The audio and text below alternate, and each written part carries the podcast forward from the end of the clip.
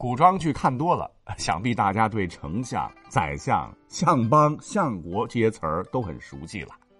如果是严谨一些的电视剧，一定会在称谓上很注意。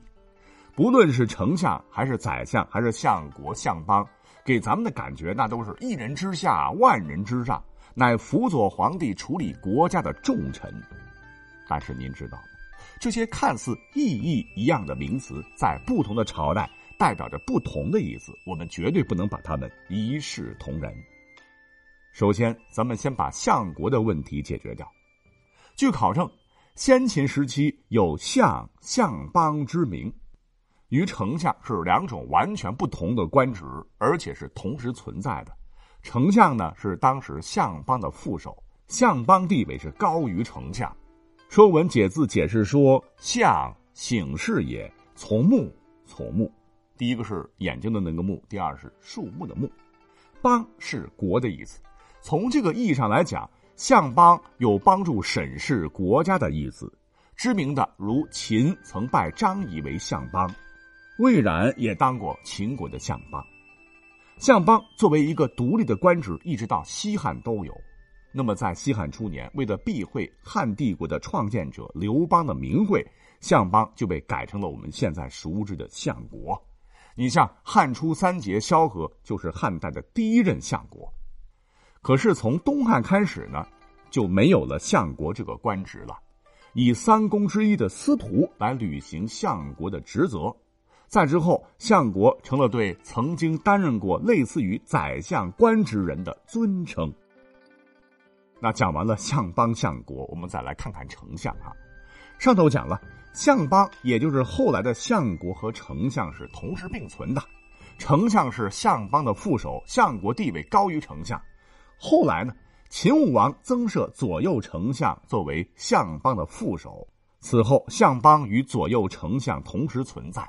秦始皇统一中国之后，继续保持左右丞相。秦二世时，秦朝才又增加设置了中丞相一职，此时左丞相、右丞相。中丞相同时存在，汉承秦制改了名，但依然设置相邦一样的相国，同时丞相依然是相国的副手。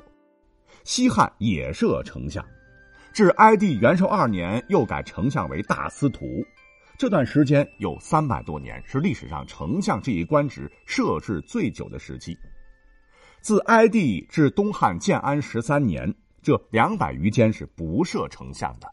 建安十三年，曹操又复设丞相，但时间很短。三国和魏晋南北朝三百七十年间，除蜀和东晋初年，北朝较短时间外，也不设丞相。隋朝不设丞相，唐宋时期也基本不置丞相。等时间到了唐玄宗开元元年（公元七百一十三年）的时候。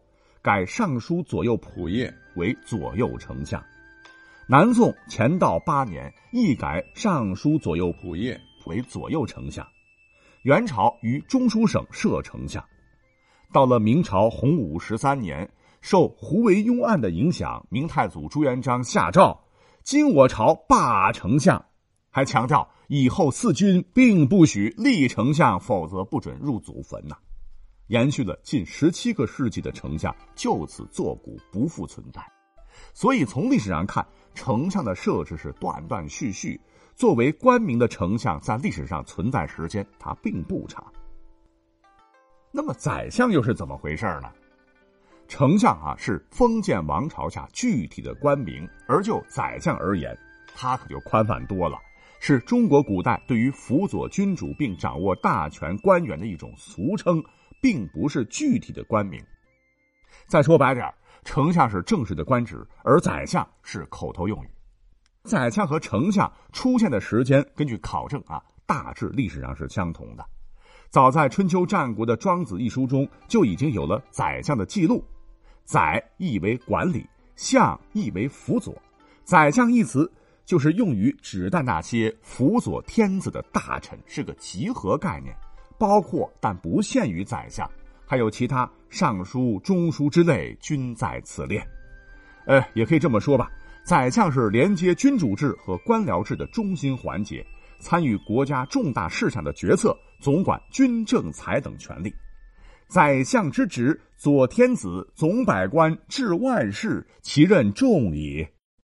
为了防止宰相做大做强，各朝各代皇帝们那可真是操碎了心。你像西汉刚才讲到了，分权设立三公，共同处理国家军政要务。隋唐时期确立以中书、尚书、门下为主的三省制，其长官就相当于宰相。五代和宋朝沿袭唐制，把同中书门下平章事作为宰相。北宋神宗年间以尚书左右仆射为宰相。